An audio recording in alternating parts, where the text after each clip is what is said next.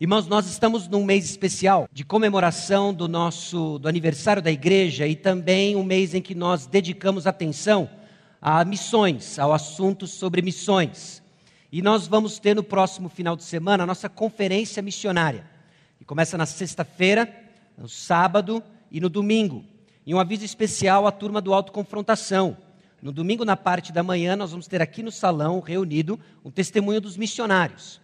Então, autoconfrontação segue normal, mas se por alguma razão você quiser vir, obviamente, vir e ouvir os missionários, você pode fazer assim e ouvir a aula no dia seguinte, ok? Na segunda-feira. Então é importante nós estarmos atentos àquilo que Deus está fazendo, àquilo que Ele faz por meio ah, dos nossos missionários. Gratidão que nos move é o tema do nosso aniversário. Aliás, é um tema que já ah, tem ah, batido aí na porta, tanto ano passado quanto esse ano, nós refletindo o que o Senhor tem feito na história da nossa igreja. E antes de entrarmos efetivamente naquilo que vai ser a nossa mensagem de hoje, obviamente quebrando a nossa sequência em Isaías, eu convido você mais uma vez a baixar sua cabeça, fechar os seus olhos. Nós vamos pedir direção a Deus para que Ele fale conosco hoje mais uma vez. Senhor, nós chegamos diante do Senhor reconhecendo que Cristo Jesus é tudo, acima do universo, acima da história. Pedindo mais uma vez, ó Deus, de que aquilo que o Senhor vem fazendo ao longo da história da Igreja Batista Maranata seja revelado a nós, seja mostrado a nós por meio da tua palavra. Nós te louvamos, ó Deus, porque na abundante provisão que o Senhor tem dado à nossa igreja, na provisão, ó Deus, abundante que nós já temos experimentado hoje à noite, dons e talentos, ó Deus, que o Senhor tem trazido no nosso meio, para que a mensagem seja proclamada, que assim continue, apesar de nós. Apenas vasos de barro, ó Deus, nas tuas mãos, mas nele o tesouro especial, nele o tesouro transcendente, majestoso do Evangelho. E que Cristo mais uma vez seja glorificado a Deus por meio da nossa igreja. Para honra e glória a Deus do teu nome, em nome de Jesus. Amém. Já é parte da história da nossa igreja que nós separamos um mês, não o mês de outubro, não o mês de setembro, para refletirmos sobre gratidão. E ao longo dos anos nós temos construído uma concepção, um conceito sobre o que significa ser efetivamente grato a Deus. Nós buscamos assim fazer porque gratidão é um conceito que também é presente no mundo. Numa dinâmica diferente, numa perspectiva diferente, mas ser grato também é algo que o mundo prega. Numa perspectiva até de etiqueta social. Grato porque você fez algo por mim. E tem uma série de problemas quando nós nos limitamos a pensar gratidão exclusivamente como uma etiqueta social. Gratidão se torna então associada a uma retribuição por uma dádiva recebida. Qual é o problema? É movido por uma resposta centrada ainda na minha pessoa. Se eu gosto ou não do que me foi dado, eu sou grato. E como que fica então quando nós vemos na palavra de Deus, em tudo dai graças? Em tudo dai graças e ponto final. Em tudo dai graças como um estilo de vida que rende graças ao Senhor constantemente. Gratidão na Bíblia é um compromisso contínuo, em contraste com um estilo de vida que não conhece o Senhor. Irmãos, gratidão que nos move não é simplesmente o slogan do aniversário da igreja, mas uma frase que capta aquilo que deve ser o estilo de vida de um cristão salvo por Cristo Jesus. Porque, em contraste com aqueles que não conhecem a Deus, nós devemos ser gratos.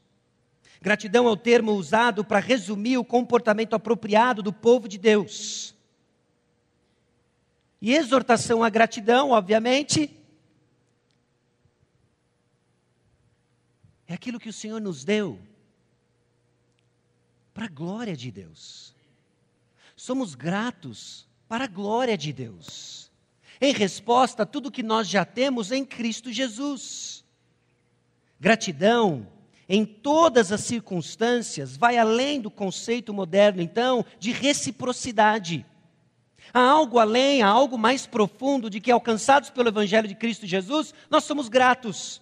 Gratidão, então, é a ponte que une aquilo que nós cremos, a nossa teologia, com aquilo que nós vivemos, a nossa ética. E o que é gratidão? Sempre uma resposta à atividade de salvação por parte de Deus, ou no meio da criação, ou no meio da redenção, cruz de Cristo. Quando nós varremos gratidão na palavra de Deus, é sempre no palco ou da criação, ou na proclamação da obra de salvação. Então, meus irmãos, por causa daquilo que Cristo fez por nós, nós podemos sim dizer em tudo dai graças, nós podemos sim seguir adiante, porque nós somos gratos ao Senhor e queremos crescer em gratidão ao Senhor. Mas aí entra o momento especial do dia de hoje. Nós estamos gratos pela história da igreja, gratos pela vida dos pastores, mas com uma diferença: com Deus no centro da história. É o que vai fazer a diferença entre que isso deixe de ser apenas uma cerimônia bonita, apenas uma história bonita de homens ao longo de 44 anos que viveram numa comunidade selecionada para aquilo que é a glória de Deus. O que vai fazer a diferença e o que faz a diferença celebrar um dia em que nós especialmente olhamos para a história da nossa igreja e somos gratos por aqueles que o Senhor separa no nosso meio, é porque Deus está no centro. Não é a figura de um homem em particular, não é a figura de um conjunto de homens em particular, mas é porque Deus está no centro da história da igreja batista Maranata. Às vezes nós somos cientes disso, às vezes não. Então eu espero que quando nós nos debruçamos hoje, em 2 Coríntios capítulo 7, 5, versículo 7 a 15, nós tenhamos mais uma vez a percepção clara de que o centro da história é Deus e que somos gratos porque Ele mandou seu Filho Jesus Cristo para fazer com que tudo isso que nós já experimentamos hoje e vemos experimentando há 44 anos faça sentido porque há um Salvador, há um Redentor, e o centro da nossa história não é nós, não somos nós, é o próprio Deus. Quando Deus é reconhecido como Senhor de tudo, gratidão se torna então um ato de humildade ao admitir a dependência da existência humana. Nós somos dependentes do nosso Criador, nós somos dependentes do nosso Salvador e por isso somos gratos enquanto celebramos e reconhecemos o agir do Senhor ao longo de 44 anos da história, o agir do Senhor por meio de um grupo de homens, cujo único valor é a mensagem que eles carregam. Pare e pense nisso, porque o conflito que eu fiquei justamente era isso. Ok, você vai pregar no dia dos pastores. Mas eu sou um deles. E agora, sejamos gratos pelos pastores. Pensa no conflito de interesse. Mas quando Deus está no centro, não é o valor de um personagem, não é o valor de uma pessoa, mas aquilo que ele representa e o que o Senhor faz na nossa história. Isso é o que move então o apóstolo Paulo, inclusive em 1 Tessalonicenses 5,18, em tudo dai graças, logo depois de dar instruções, inclusive de reconhecer aqueles que labutam no nosso meio, por causa do trabalho que representa no nosso meio a palavra sendo ministrada, porque nós somos a comunidade da palavra de Deus. 2 Coríntios capítulo 5, versículos 7 a 15, faz parte de um contexto maior em que o apóstolo Paulo defende o seu ministério. E ele defende o seu ministério de uma série de acusações. Desculpa, é 2 Coríntios capítulo 4, versículos 7 a 15. 2 Coríntios capítulo 4, versículo 7 a 15. O apóstolo Paulo está defendendo o seu ministério. E ele não o faz por interesse próprio.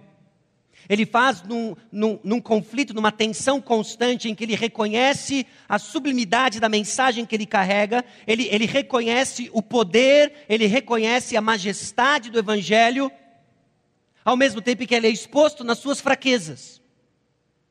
Meus irmãos, e o drama pastoral é esse é proclamar uma mensagem a qual o apóstolo Paulo, quando se deu conta, gritou: Quem é suficiente para essas coisas? Quando nós entendemos o que está em jogo, não tem outra reação senão: Quem é suficiente para essas coisas? Nós proclamamos a mensagem de uma eternidade por meio de vasos de barro.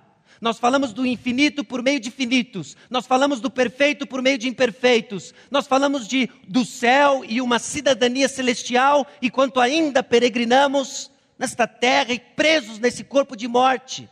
Quem é suficiente para essas coisas?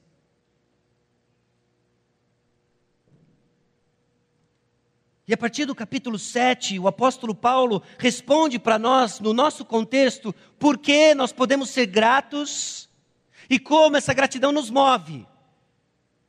Porque reconhecer agora a centralidade de Deus na vida da nossa comunidade, que encontra pessoas em diversas circunstâncias, pessoas que hoje estão passando por um estágio de vida extremamente alegre, desfrutando da bondade de Deus até em forma material, gozando de boa saúde, nós nos alegramos com eles. Pessoas que talvez estejam hoje debilitadas no seu estado emocional, ou num diagnóstico tenebroso, ou passando por dificuldades materiais, e todos aqui são uma só comunidade. E aí vem a palavra de Deus e aí vem a palavra de Deus que ministra esses corações de uma maneira específica e customizada, além da compreensão dos seus próprios instrumentos, a saber, os pastores. Quem é suficiente para essas coisas? Nós precisamos olhar além então daquilo que nós enxergamos e reconhecer que Deus no centro e com Cristo no barco, vai tudo bem. Vai tudo bem. Por que sermos gratos? Se nós somos tão ruins, por que essa gratidão nos move para não ficarmos tentados à estagnação? O apóstolo Paulo, na sua argumentação, ele destaca algumas características importantes conforme nós refletimos sobre essa gratidão que nos move. E a primeira delas tem a ver com humildade. A partir do momento em que o apóstolo Paulo tem uma visão precisa acerca de quem ele é, e é essa a mentalidade humilde, ele reconhece quem ele é diante de quem Deus é. Isso leva então a servir ao próximo, isso leva então a amar a Deus. Ele não vive mais centrado em si mesmo. E com bases nisso, numa, numa visão precisa de quem ele é e de quem Deus é, ele associa a fé. A fé, meus irmãos, que eu e você precisamos. Porque esse negócio de ser e fazer igreja nos suja. Nos suja nos suja com pecado pessoal, nos suja com pecado uns dos outros, traz para nós obstáculos, deixa a coisa truncada. E o que nós precisamos é sermos encorajados com uma vida não triunfalista, mas de fé, baseada no triunfo de Cristo Jesus, isso faz toda a diferença. Porque não é nos nossos méritos, mas no mérito de Cristo Jesus. Então a fé que nós precisamos é o que nos carrega diante de muitas dificuldades, diante de muitos sacrifícios, e nós vemos isso ilustrado na vida do apóstolo Paulo. Humildade, fé e uma dose de esperança que gera em nós perseverança. Ser igreja carece de perseverança. Se você está aqui há mais de um dia, você sabe disso. Fazer parte de uma igreja requer de nós perseverança. Nós tropeçamos, nós caímos, somos decepcionados e decepcionamos. Levanta! porque o que move a nossa perseverança é a nossa esperança. E aí sim, criando um coração grato, cujo propósito não é simplesmente criar um clube de etiqueta social, mas a nossa gratidão redunda a glória a Deus e Ele é o centro. Por isso, sermos gratos e essa gratidão nos move. É essa sequência que o apóstolo Paulo destrincha para nós a partir do versículo 7. Quando ele reconhece o seguinte: temos, porém, este tesouro em vasos de barro, para que a excelência do poder seja de Deus e não de nós. Temos, porém, esse porém é um contraste imediato com aquilo que ele acabou de apresentar no versículo 6. A excelência de Cristo Jesus, a glória de Deus na face de Cristo. Então, em contraste com a glória de Deus na face de Cristo, nós temos o vaso de barro. No caso aqui, em específico, o apóstolo Paulo, por inferência, aqueles que trazem a palavra, e por aplicação ainda todos nós, vasos de barro. O contraste, então, entre a glória de Deus na face de Cristo são esses vasos de barro. Irmãos, isso dá uma perspectiva totalmente diferente quando nós somos confrontados com as nossas imperfeições e, por que não, pecados. Porque em meio ao desânimo das nossas imperfeições, em meio ao desânimo dos nossos relacionamentos truncados, em meio ao desânimo dos nossos próprios pecados, nós somos lembrados de que somos apenas vasos de barro. E a razão pela qual o apóstolo Paulo lembra a si próprio e nos lembra que somos vasos de barro é para que a gente se atente ao conteúdo ao qual nós carregamos. O tesouro Cristo Jesus. Porque quando paramos e pensamos na qualidade aqui representada, neste grupo aqui chamado Igreja Batista Maranata, nós chegamos à seguinte conclusão: é um milagre estarmos aqui depois de 44 anos. Quando olhamos para o vaso de barro, nós concluímos é um milagre. E aí nós olhamos para ver o que tem dentro, aí faz todo o sentido. Porque o ponto nunca foi o vaso de barro, o ponto sempre foi Cristo Jesus. Ele edifica a igreja e ele deixa claro, usando inclusive nossas imperfeições e arestas que ainda precisam ser aparadas. A visão humilde, então, do apóstolo Paulo acerca de si mesmo é o que o tornou tão útil. Porque ele não se preocupou em pintar esse vaso de barro de ouro. Porque qualquer tentativa de chamar a glória a si mesmo de pintar e mascarar esse vaso de barro como se ele fosse algo significativo, roubaria a glória do tesouro. Então, aquilo, meus irmãos, que nos humilha e deixa de joelhos, aquilo que nos confronta da nossa própria incapacidade, é o que Deus usa para mostrar que Ele é tudo que nós precisamos. Isso é esperança para mim, esperança para você. Esperança quando mais uma vez nós somos confrontados com a qualidade do nosso caráter, mais uma vez confrontados com os tropeços constantes, que seja um lembrete de que Cristo Jesus é o tesouro.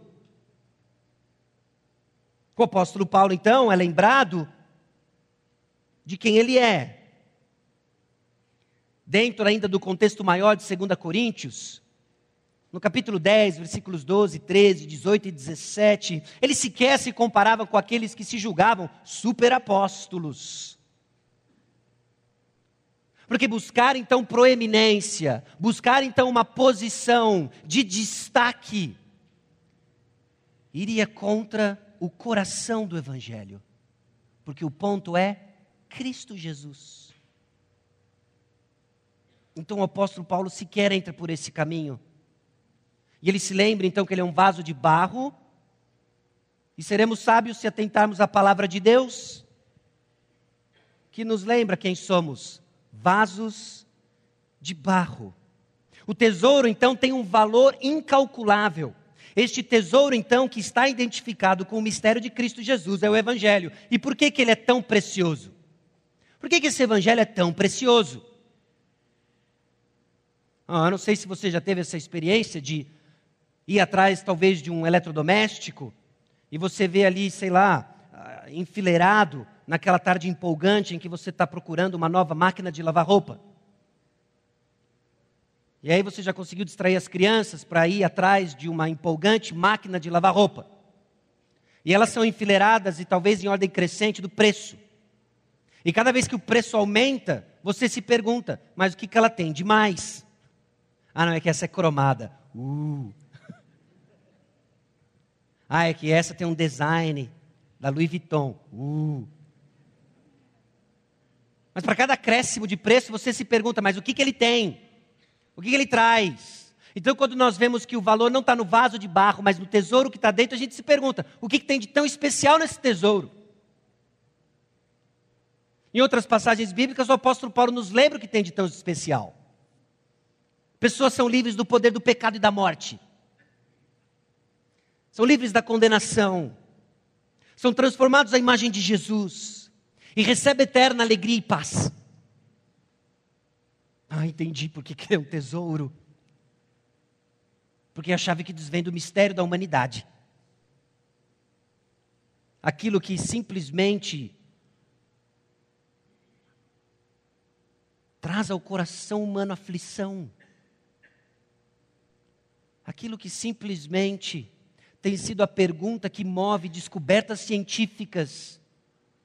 Como que nós curamos doenças, como que nós prolongamos a vida, como que nós facilitamos o convívio da humanidade, encontra sua resposta última no Evangelho. Porque o acesso à eternidade é só meio por meio de Cristo Jesus, o eterno Deus. Esse é o tesouro. Ao usar vasos de barro, então Deus recebe toda a glória com nossas ações de graça. Meus irmãos, inúmeras histórias gritam essa realidade ao longo do Antigo Testamento. E Deus deixa claro em cada narrativa, apontando como ele age, no seguinte padrão: Ele mostra quem somos e ele mostra quem ele é. E aí nós clamamos: quão grande salvação! Quão grande salvação! Humildade, então, é essa disposição de mente e alma. Disposição que quer servir ao invés de controlar, cujo foco está em Deus e no serviço ao próximo. É a busca da glória de Deus, exaltação de Deus e um desejo de usar todas as coisas para servir ao próximo. Isso é o que move o apóstolo Paulo, um vaso de barro, apenas para carregar o tesouro. Agora, a partir do versículo 8 até o versículo 11, o apóstolo Paulo soma para nós a necessidade de mais um elemento: fé. Gratidão que nos move, então. Nós reconhecemos quem nós somos e agora nós precisamos de uma pitada, sim, de fé. Importante onde você a deposita, e nós vamos ver como o apóstolo Paulo desenvolve isso. Versículo 8: Em tudo somos atribulados, porém não angustiados, perplexos, porém não desanimados, perseguidos, porém não desamparados, abatidos, porém não destruídos, levando sempre no corpo o morrer de Jesus, para que também a sua vida se manifeste em nosso corpo. Porque nós que vivemos somos sempre entregues à morte por causa de Jesus, para que também a vida de Jesus se manifeste em nossa carne mortal.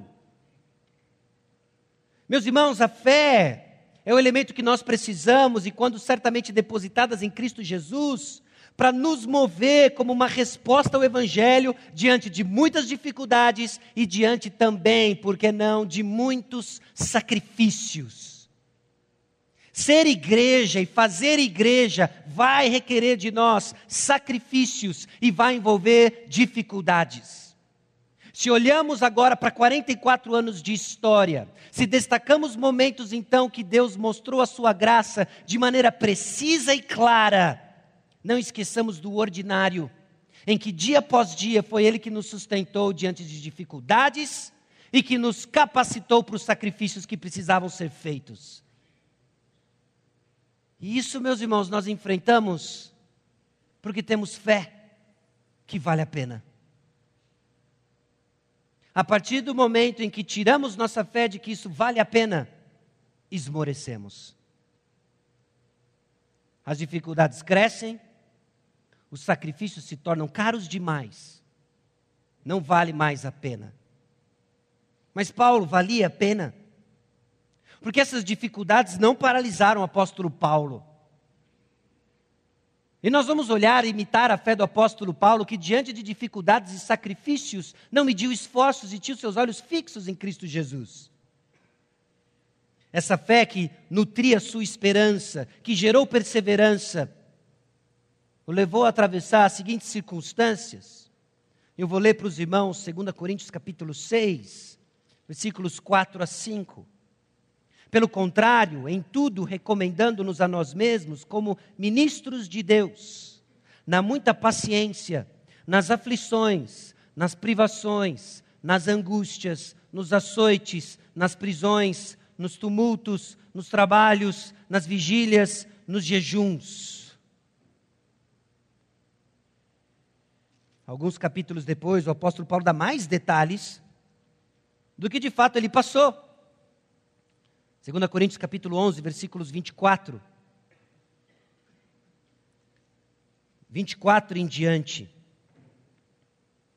Cinco vezes recebi dos judeus uma quarentena de açoites menos um. Fui três vezes fustigado com varas, uma vez apedrejado. em naufrágio três vezes. Uma noite e um dia passei na voragem do mar. Em jornadas muitas vezes, em perigos de rios, em perigos de salteadores, em perigos entre patrícios, em perigos entre gentios, em perigos na cidade, em perigos no deserto, em perigos no mar, em perigos entre falsos irmãos, em trabalhos e fadigas, em vigílias muitas vezes, em fome e sede, em jejuns muitas vezes, em frio e nudez, além das coisas exteriores, ao que pesa sobre mim diariamente a preocupação com todas as igrejas.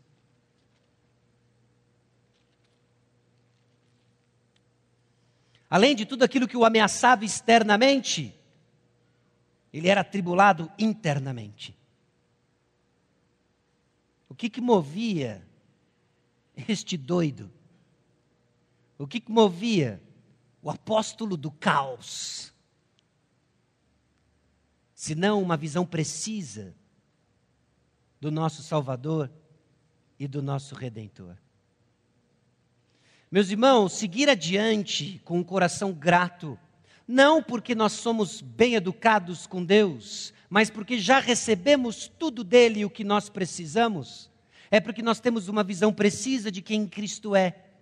Porque nós não estamos atentando para a qualidade do vaso, mas nós estamos olhando para o tesouro que ele carrega. E qual é o tesouro?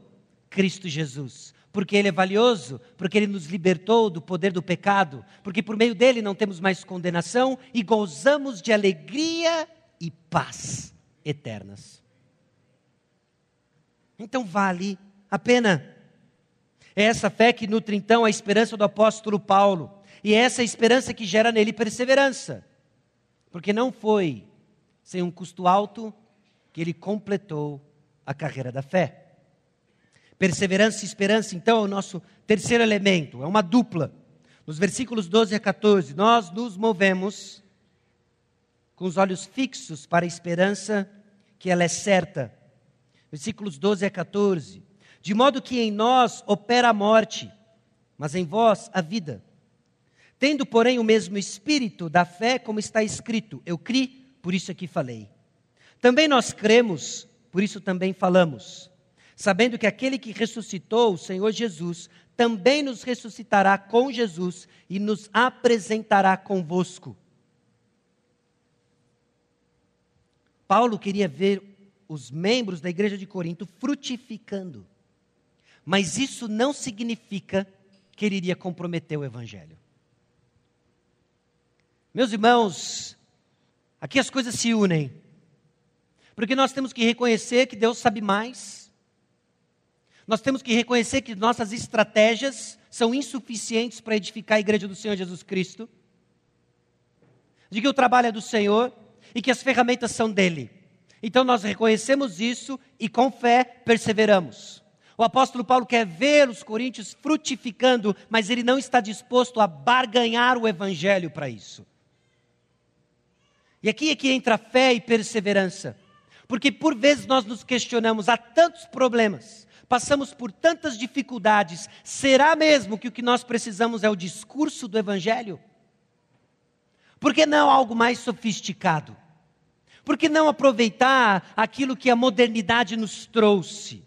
Por que não aproveitarmos então técnicas de gestão avançadas, técnicas de relacionamento avançados ou estudos sociológicos avançados às custas do Evangelho? Não. Vamos crer e continuar crendo de que aquilo que nós precisamos é aquilo que Ele deixou para nós na Sua palavra. Por isso que eu falei, porque eu criei. No versículo 13, porque o apóstolo Paulo insiste no seu discurso, discurso que já o levou a ser taxado de louco, dogmático, ultrapassado, porque ele creu. Não falamos porque não cremos. Creia, meu irmão. Creia, minha irmã. Porque aquilo que nos trouxe há 44 anos é o que irá nos levar para mais 44 anos. Que é a palavra de Deus. Eu criei, por isso aqui falei. também nós cremos, por isso também falamos. E o conteúdo era a sua mensagem do Cristo ressurreto. Nós proclamamos a mensagem da ressurreição. Doideira para este mundo. Mas aquilo que é doideira para este mundo é sabedoria de Deus. E aquilo que é sabedoria para o mundo é doideira diante de Deus. Você crê? Nós cremos, por isso continuaremos a proclamar, continuaremos a falar. O ministério pastoral e o ministério da nossa igreja vão ser constantemente provados em nossas convicções. A natureza do que nós lidamos é espiritual. Nós não podemos produzir vidas, nós não podemos transformar vidas. Mas nós sabemos quem pode e o que ele usa para isso. A sua palavra. Iremos perseverar? A resposta vai ser na nossa prática enquanto mantemos o livro aberto e proclamando Cristo ressurreto. É o que nos cabe.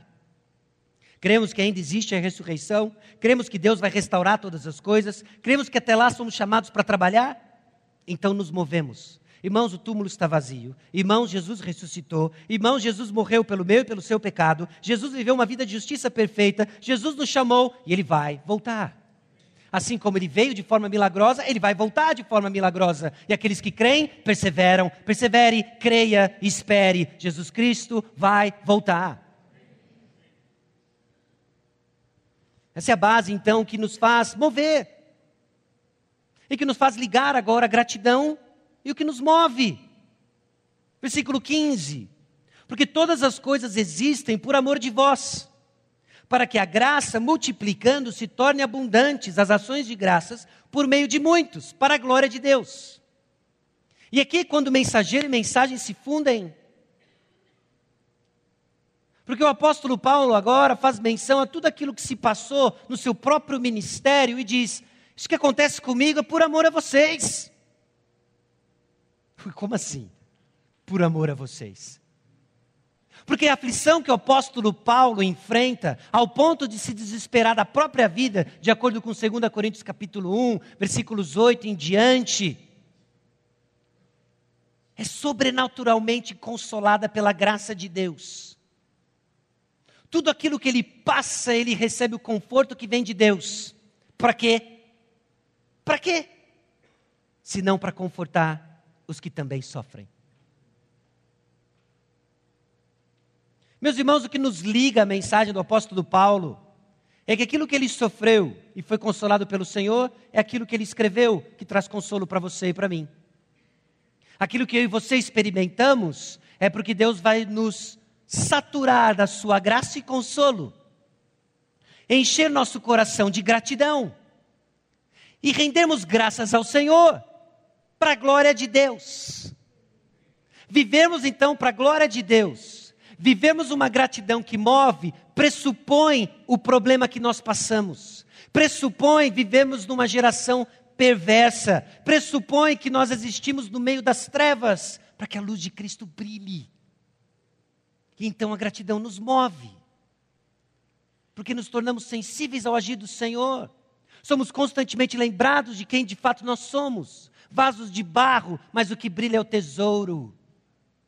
Vasos de barro, beirando o trincamento. Senhor, está demais, eu vou espedaçar. Ele sabe que você é barro, e ele nos sustenta.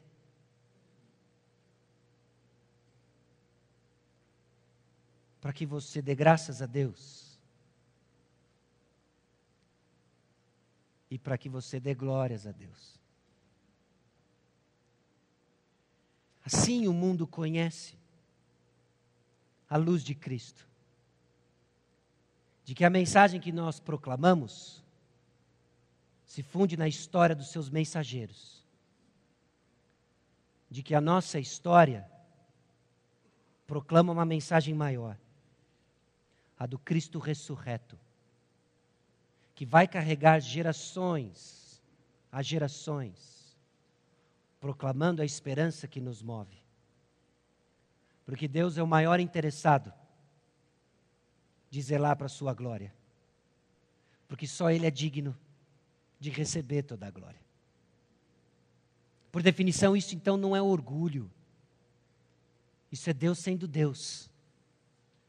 E a gente sendo igreja. Dizendo quem é suficiente para essas coisas. Olhe para nós, Senhor. Quando confrontados com as nossas falhas, olhe para nós, Senhor. E o que nós vemos? O agir do Senhor. Sustentando a vida do pastor Edson, da sua família. Sustentando a vida do pastor João Pedro, da sua família. Sustentando a vida do pastor Fábio, da sua família do pastor Sachi da sua família. Porque Deus é bom, zela pela sua glória, e Ele tem um compromisso de, na história, mostrar que Ele é Deus.